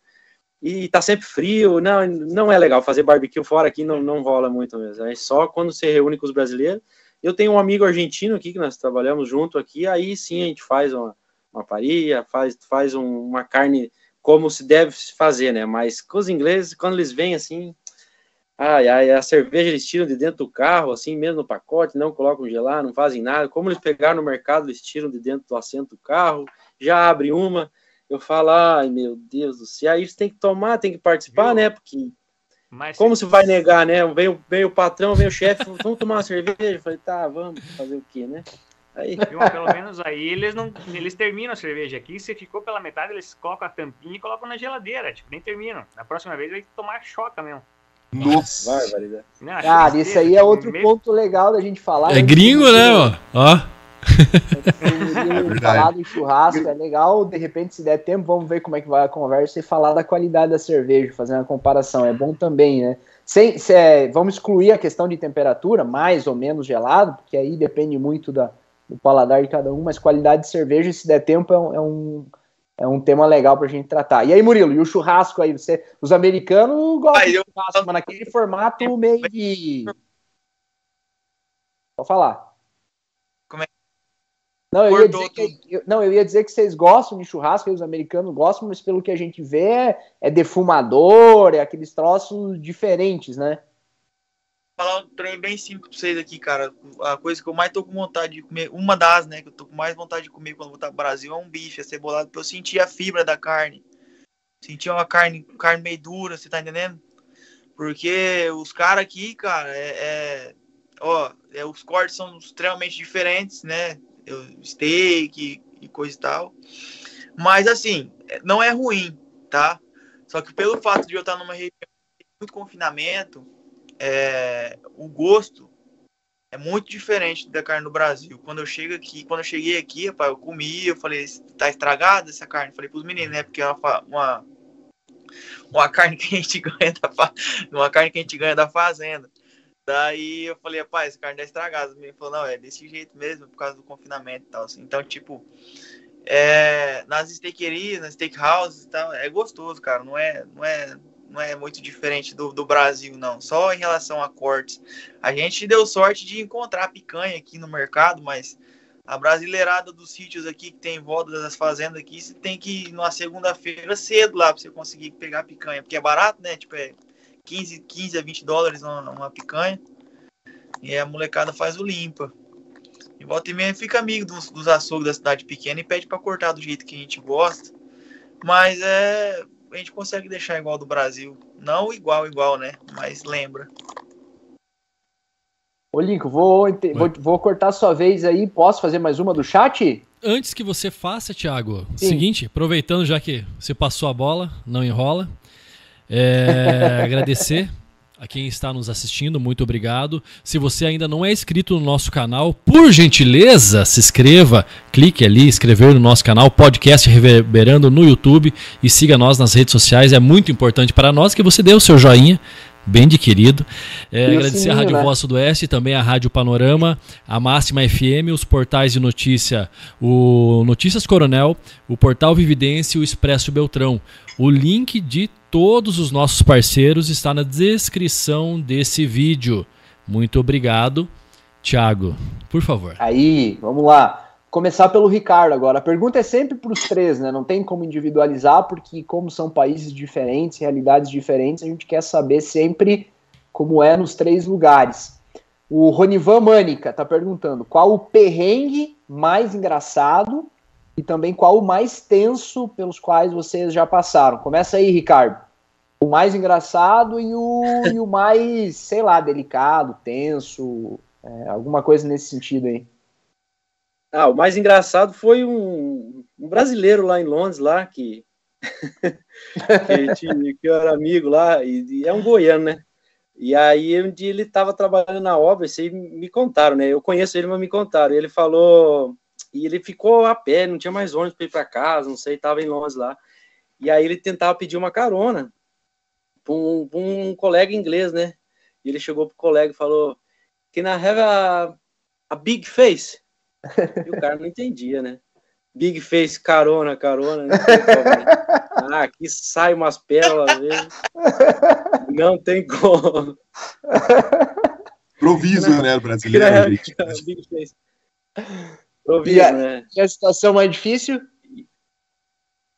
Ah, situação mais difícil aqui que eu já passei foi, foi um período de, de neve que estava aqui. Eu, como eu trabalho no campo, começou a nevar muito. Foi o primeiro, primeiro inverno que eu passei aqui.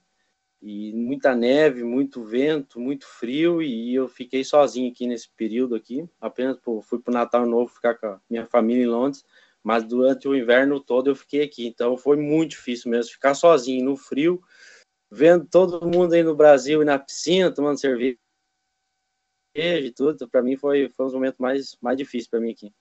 Mas passa, supera também. Tudo aprende. Hernandes, a mais engraçada e a mais difícil? Mais engraçada, olha, engraçada, não sei se vai ser tão engraçado, mas foi particular. Eu tava voltando para casa, aí um, o cara me parou, pediu informação. Aí ele pediu em inglês, eu respondi, a hora que eu respondi, ele falou, nossa, cara, finalmente achei uma pessoa que sabe falar inglês aqui nessa porcaria dessa cidade, ninguém fala inglês aqui, não sei o que lá. Aí, beleza. Dei a informação, aí ele continuou conversando e daí eu falei, ele perguntou de onde, se, se, eu, se eu conhecia, aí eu falei, não, eu, eu, tá, eu vivi aqui, né, cresci aqui, mas eu sou do Brasil. Ah, então você fala português? Ele era de Portugal. Só que ele falava um português muito complicado. Torcedor, assim, fanático, mas fanático ao extremo do Benfica. Ele tinha recém-chegado da Rússia, porque ele foi ver uma final de vôlei lá. Chegou. A... Vôlei não, era futebol. Aí veio para cá para assistir o vôlei. O cara conhecia todo mundo. Todo mundo do Benfica. Sabe aquele, aquele torcedor chato, mas chato. Daí queria me levar a assistir o jogo do Benfica aqui. Era aqui em Verona, era Benfica contra o Verona. Ele veio para isso, né? Beleza, eu falei, ah, vou, vou fazer uma atividade diferente, vou acompanhar o cara. Chegamos na bilheteria. Não, não, não, eu tenho os bilhetes grátis aqui, porque não sei o que lá, ligou pro, pro técnico do, do, do time. Aí liberaram as entradas. Resumindo, era só eu e ele, torcedor do Benfica, eu morrendo de vergonha, porque, tipo, eu, né, aqui em Verona eu torço pro Verona. Até tinha, reconheci mais uh, amigos na, na, na arquibancada. E tava só eu e ele, sozinho naquele. toda aqui bancada do Benfica, chamando a atenção de, de, das câmeras e do time, né? Aí cada pouco ele ia lá conversar com o jogador e dava uma força para eles, me fez entrar no, no, no, nas páginas dos torcedores para me incluir. Essa foi a mais mais engraçadinha dos últimos tempos. E era mais fácil quando ele, ele falava, ele esquecia às vezes que, que dava para conversar em português, ele falava em inglês e eu entendia bem ele. Quando ele falava em português, eu não sabia se ele estava falando alemão ou se estava falando francês. Daí complicava um pouquinho. E já é para anunciar a pior? Claro. Pode, pode seguir. A pior foi em 2019, cara. Eu fui.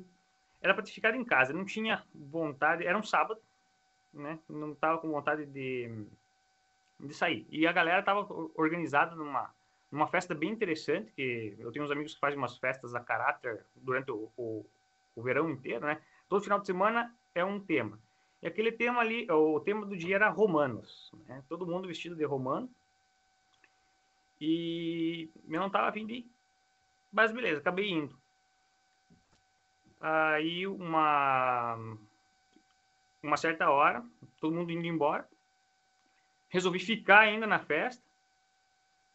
E depois me ligam, falando que tipo, aquela noite a não ia dar pra gente dormir em casa. Daí falei, por que? Ah, não, aconteceu um perrenguinho aqui ali, eu acho que desabou o telhado do banheiro, não vai dar para dormir em casa, só avisando. Beleza, continuei mais um pouco na festa. E na saída passei na casa para ver.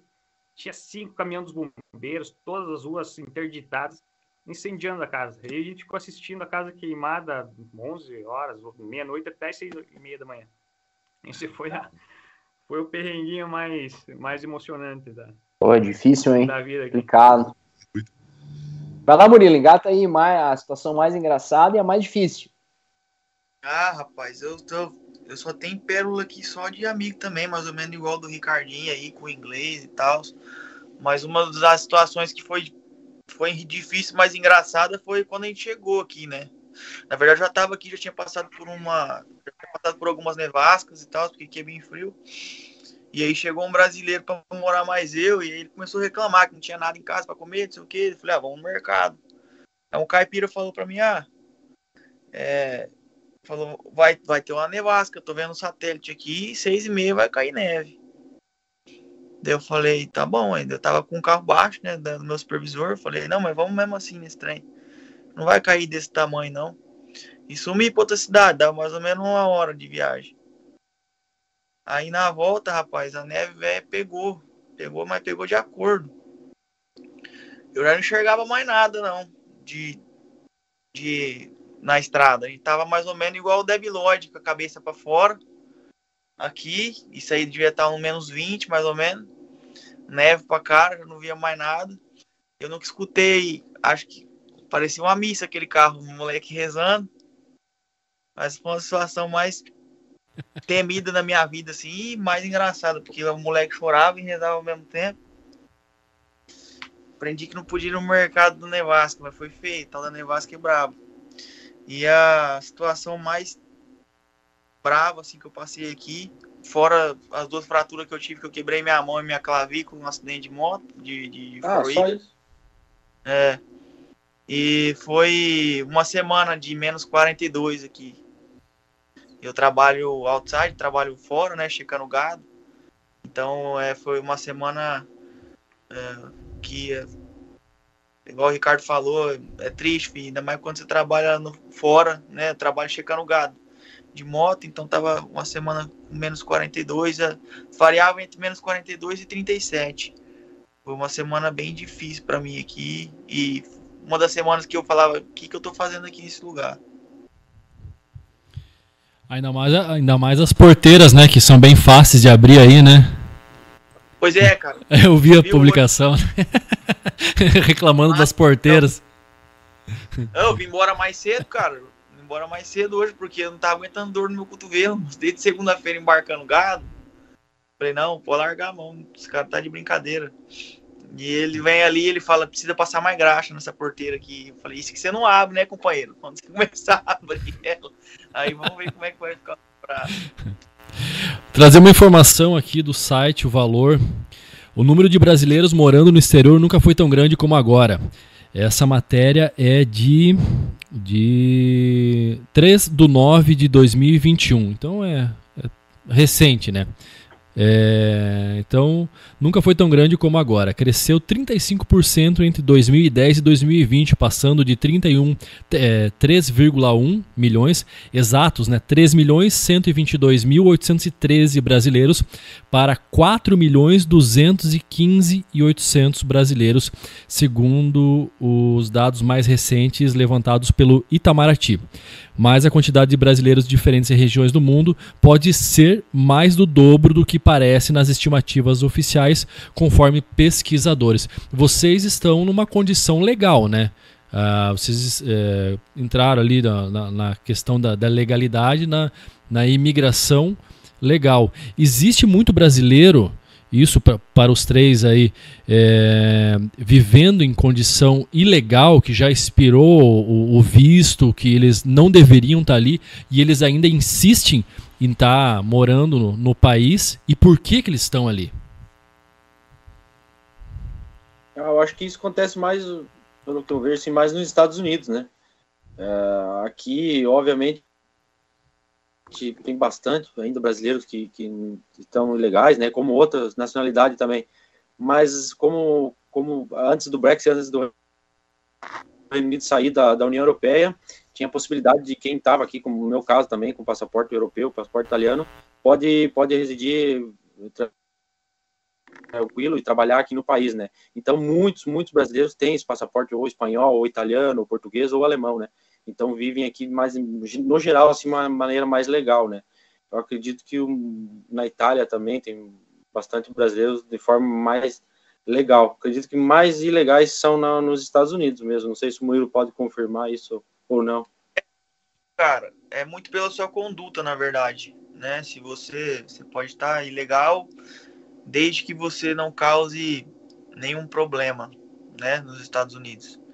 Eu conheci muita gente, muita gente mesmo, é, nessa viagem que eu fiz aí, que, né, por algum motivo familiar ou tal, já desprendeu do Brasil, já já tava um tempão já ilegal já e tava morando aqui. Viagem normal, é, transita dentro do país normal, tem documento, tem conta bancária, até porque é, lá na Flórida tem alguns é, políticos que defendem né, a política de imigração e tal. Então, tipo, acaba criando meio que uma proteção para esse pessoal já que, que, que tá ilegal, mas quer viver aqui, que já tem vida aqui, que tem filho, entendeu? E a questão do, do México, né, cara? A galera do México aqui é em peso, em peso, em peso, em peso. Na Califórnia, é, aqui na minha região, aqui no trabalho braçal, assim, o pessoal do México vem muito, então tem tem muitos outros meios que os caras usam para ficar legal aqui que a gente nem sonha, né? Tem nego que trabalhava comigo, trabalhou comigo há um ano, chamava José, no outro ano ele já tava chamando Esteban. Ele voltou para fazenda chamando Esteban já com passaporte novo. Ele chegou e falou assim, pô, é, não, esse é meu nome de verdade. Eu falei, pô, agora, agora você me deixou na dúvida, né? Como é que eu vou saber? Mas é, acontece muito disso aqui ainda. Aqui é igual o Ricardo falou, tem legal de tudo quanto é parte, cara. Não é só do, do Brasa, não. Aqui tem tudo quanto é tipo de gente diferente na ilegalidade. Hernandes? Aqui Olha, quem, quem escolhe vir para cá é porque tem um tem uma raiz né, nessa nacionalidade aqui. E senão vai escolher outro lugar, né? Porque você, você vai sair do Brasil para trabalhar, ganhar dinheiro, eu acho que aqui não é, não seria o lugar mais propício. Mas, mas um tempo atrás, assim, vamos pensar, né, desculpa te interromper, a Itália era um destino muito visado. Vou, vou chutar aqui uns 10, 15 anos atrás. Muita gente viajava, mudava para a Itália para ganhar dinheiro, né? Talvez não seja mais hoje a realidade, né? Tá, é que a economia está retomando um pouquinho nesses últimos dois anos. Quando eu vim para cá, quando eu vim para cá em 2016, estava bem complicada a situação. Para achar trabalho não era fácil. E nesse período aí que você falou, de, de 2000 até 2010 por aí, até a, a crise de 2008, teve um boom né, da construção civil e a, na construção civil ela move praticamente toda a economia. Você vê, é um, é um índice de, de, de, desenvolvimento, né?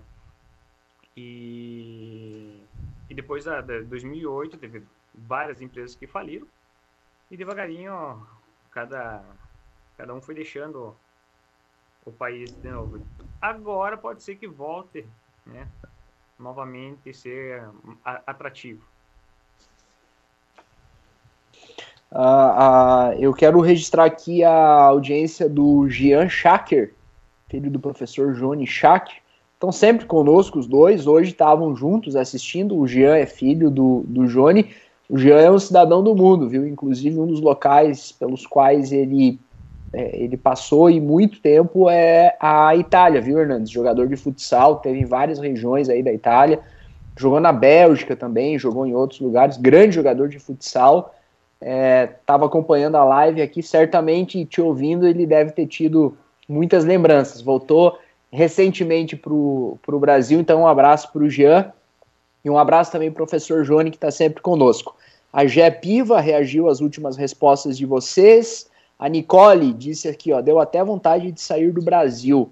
A Noeli de Paula, parabenizando todos nós pelo programa, tá muito bacana mesmo. Sei que a gente já tá com um tempo razoavelmente avançado e tem que lembrar que o Ricardo e o Hernandes estão num fuso horário diferente, né? Já estão rompendo a madrugada lá. O Hernandes já entrou madrugada dentro. O Ricardo deve estar tá, deve tá invadindo a madrugada e já invadiu por algum por algum tempo é. já.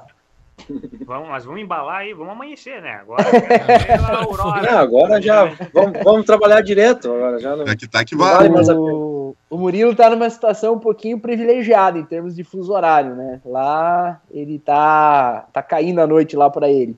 Luiz Henrique também aqui conosco, elogiando vocês, os três, o Murilo, o Ricardo e o Hernandes. Valeu, Luiz Henrique. A minha pergunta é a seguinte: o, o projeto de vida de vocês no exterior é exatamente que projeto? É um projeto vitalício? Hoje, nesse momento, é um projeto em que vocês estão olhando, é, visualizando uma perspectiva de permanecer onde vocês estão? É, nesse momento, o que, que vocês têm em mente? Claro que a, as vindas para o Brasil elas são necessárias, né? E é salutar. O, o Murilo ainda não veio, mas já disse que está tá pensando em fazer essa vinda aí para para reencontrar todo mundo, mas neste momento o projeto de vocês de permanência no exterior é vislumbrando aí um período de, de perder de vista, de, de, de ficar onde vocês estão? Quer começar aí, Murilo? Posso começar? Não, no meu caso não. No meu caso, igual eu falei, é, que é aquela questão do, do propósito, né? Meu sonho nunca foi vir para cá e, e na verdade eu vim para cá mesmo para sair da minha zona de conforto e para dar uma a questão do, do, da melhorada na da visibilidade da, da veterinária e tal, né? Dar um up no meu no meu contrato. Eu tava naquela deixa a vida me levar, entendeu? Ah, se renovar o contrato, vamos ficando. E até então tá nesse pega. É, não tenho perspectiva de continuar aqui, né, por muito tempo, não. Pretendo voltar pro Brasil, até porque tem as coisas com meus irmãos lá no Mato Grosso e querendo ou não é o meu maior objetivo agora é começar a crescer da onde eu saí, né? Na onde eu saí.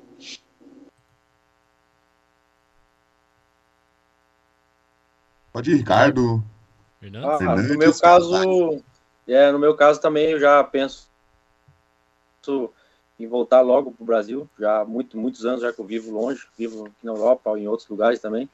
E tenho, tenho esse plano, tenho essa ideia de voltar uh, logo para ficar perto da minha família, meus amigos, de todo mundo.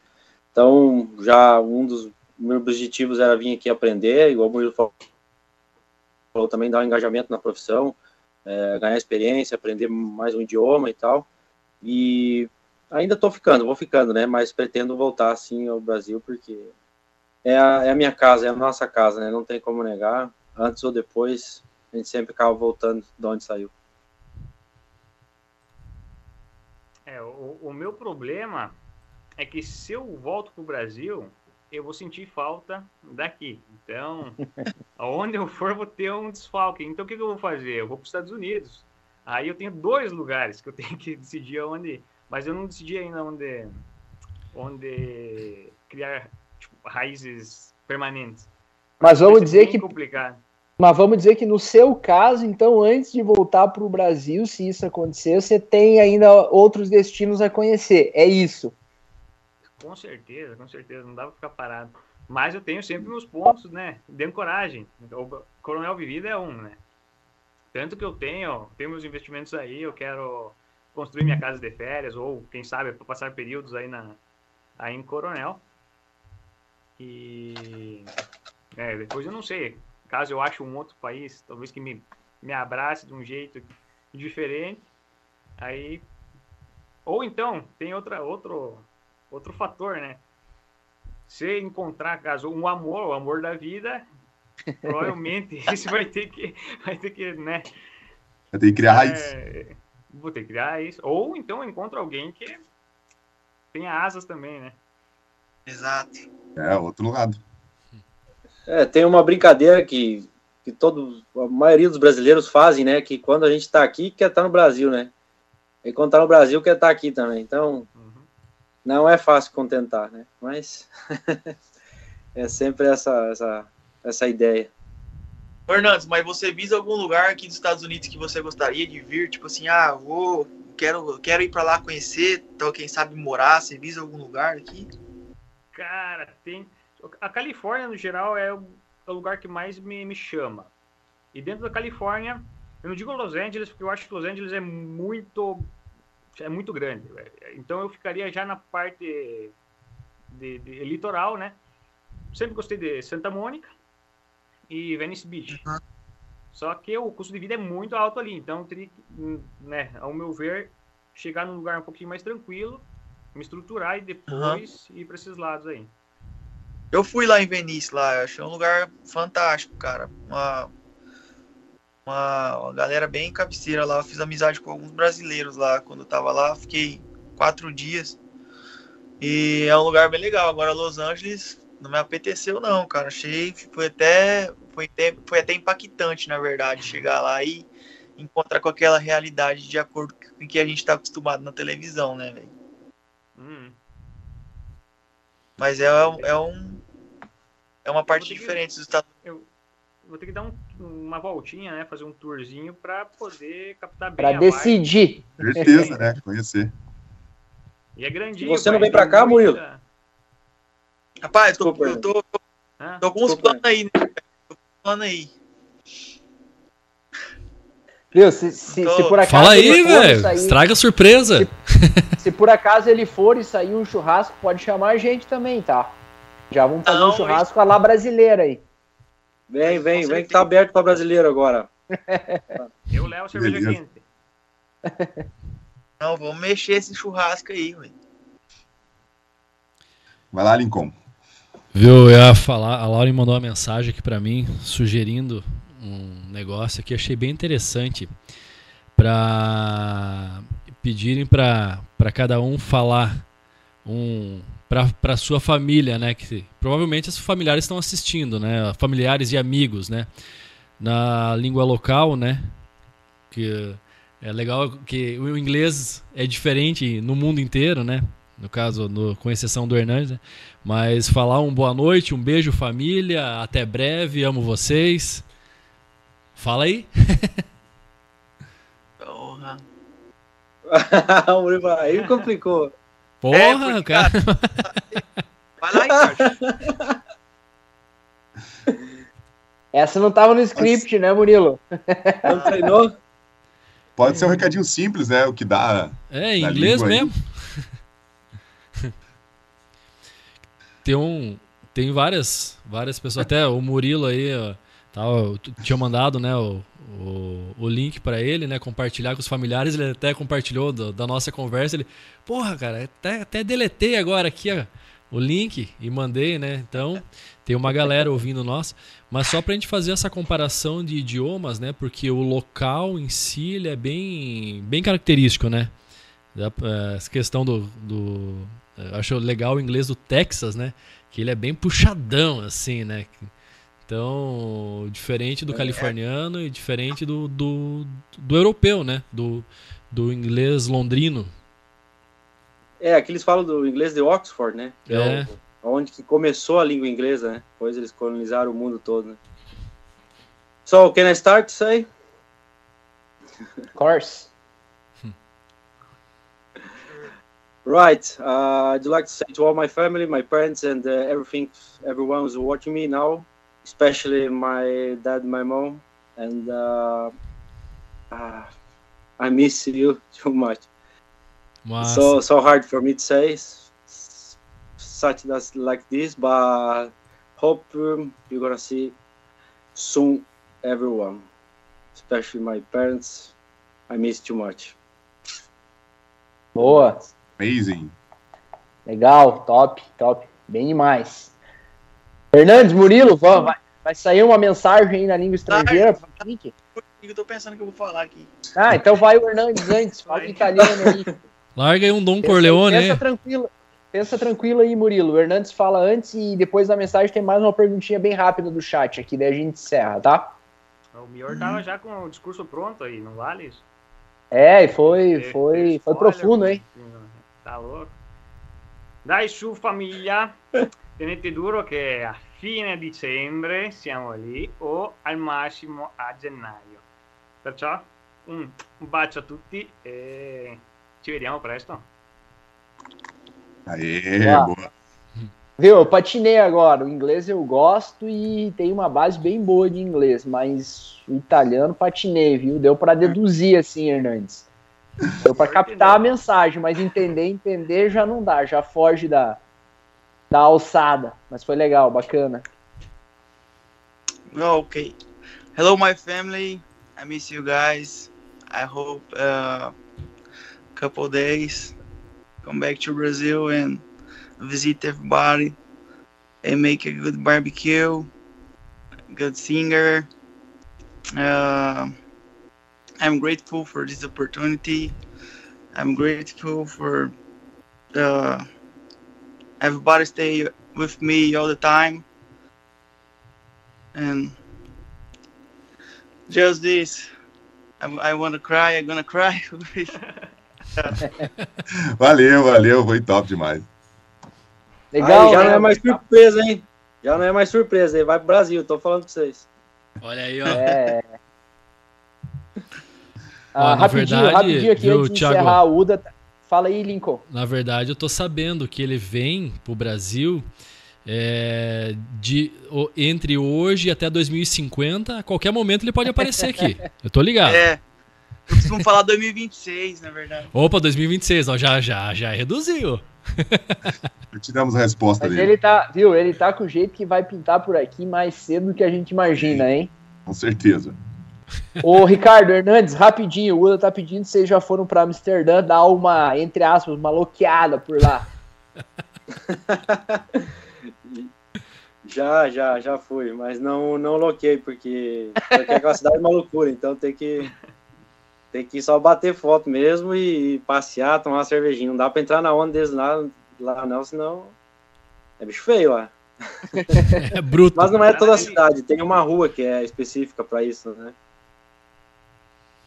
Ah, não fui ainda, mas tá na lista de, de viagem. Só esperar esse período passar aqui pra começar. Rodar tem que ir pra não. Ali é um perigo, né, cara? Sim. eu fiquei perdido lá até eu me achar demorou uns seis dias Depois, né? Foi uma vez ou já foi mais? Não, eu, eu planejei uma viagem. Eu saí daqui dia 15 de 18 de junho e voltei pra cá. Fiquei um mês viajando, cara. Conheci 10 estados aqui do- dos Estados Unidos. Fui pro Colorado, fui pra Utah, fui pra Novo México, fui pra Nevada, Texas. Conheci o Iowa, Kansas. Ah, deu um giro legal aqui, cara. Mas lá em Nevada, lá, Vegas, vou falar pra você. Que lugar doido, mas não é pra morar lá não, viu, bicho? É só pra passagem mesmo e pega descendo. Boa No Texas demais. foi o que mais- Se fosse pra escolher um lugar pra morar hoje em dia aqui nos Estados Unidos, seria o Texas. Tem um É, amigo que foi pra, pra Amsterdã e ele postou uma foto no, no story dele com um baseadão no dedo, assim. Aí a legenda tava: É como ir pro Rio e não visitar o Cristo Redentor. Imagine, né? Aí pra Amsterdã, mas mas assim, né? Galera, chegamos a uma hora e quarenta e tantos minutos aí, né? O Lincoln tem a informação mais exata aí. Mas a gente quer agradecer muito a presença de vocês, tanto Murilo, Ricardo, Hernandes. Cara, um dos melhores programas que a gente fez, com certeza. Muitas curiosidades, muitas coisas bacanas a gente, a gente soube hoje. Obrigadão mesmo, hein? Murilo, Ricardo, Hernandes, foi demais. Que, que agradeço a oportunidade aí, rapaziada. Foi um prazer dividir um pouco das, das nossas vivências aqui com vocês. E é sempre muito gostoso conversar com o pessoal do Brasil e aquece bastante o coração da gente, faz a gente né, querer continuar e, e é legal também informar as pessoas para dar uma, uma visão de do que realmente acontece por trás dos bastidores. Acho que isso é muito importante em qualquer aspecto, na verdade. Tá, obrigado pela oportunidade aí, Thiago, Lincoln, muito prazer, Hernandes. É, e Ricardinho também. Daqui uns dias aí, se Deus abençoar, nós tá tomando uma aí, geral aí, vendo ao vivo e dando uns abraços aí, tocando moda. Isso aí. Isso aí, vamos, vamos, vamos matar a saudade, vamos marcar um churrasco quando a gente tiver a oportunidade. E eu que agradeço. É, hoje foi uma, um grande bate-papo, uma grande oportunidade para a gente até para falar um pouco português, que coisa boa que dá, né? Desenrolar um pouco a língua. Muito bacana a gente poder passar um pouco dessa nossa vivência, nossa experiência. Queria dizer também a quem quem estiver escutando e alguém sempre tenha ou passar essa mensagem, tiver um sonho de conhecer qualquer país ou qualquer lugar fora, ou até outra cidade fora da sua cidade, sempre siga seu coração. Vá ciente que, que nada é fácil, não são, não, nem tudo são flores, mas vale a pena. Vale a pena porque aprende muito, vivencia muito e só traz coisas boas. Então, um grande abraço a todos. Obrigado, Matheus, Thiago, Lincoln, obrigado pelo convite. Logo, logo a gente está tomando uma cerveja junto aí, Deus quiser. Certeza. Agradeço, agradeço todo mundo aí a, o convite de novo, a participação de, de todos. Agradeço quem tirou o seu tempinho para escutar a gente. Queria falar pro Murilo que pode ser que eu apareça de surpresa aí. Então, se prepare.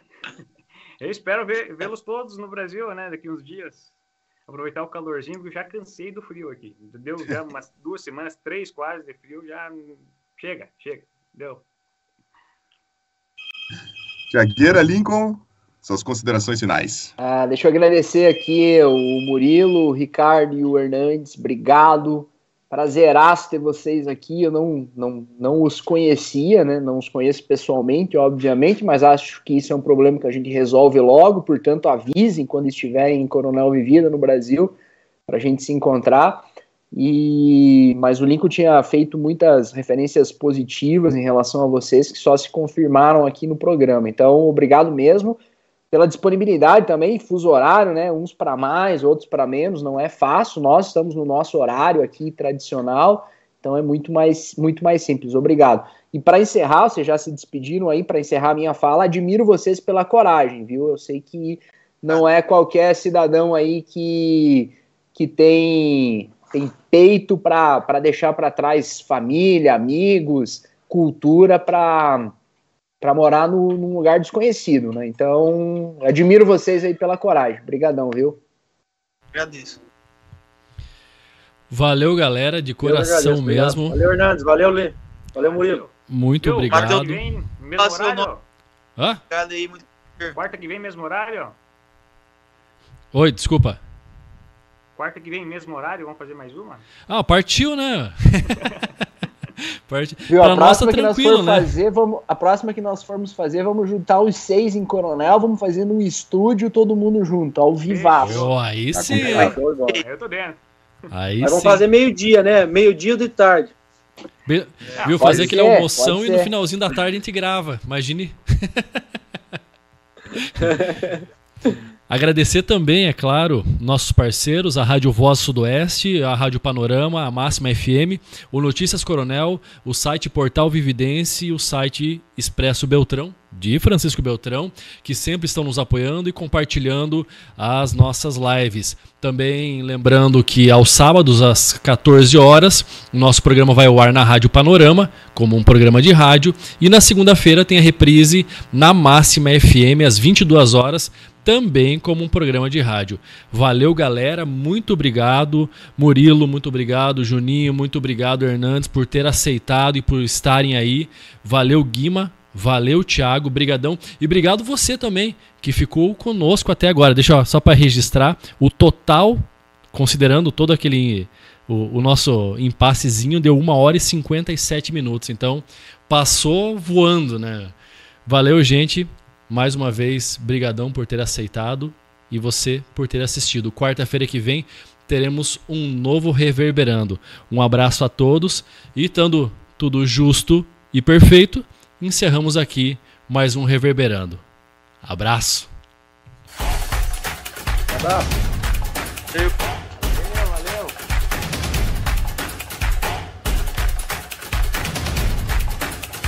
Valeu, Brasil. Valeu, Matheusão.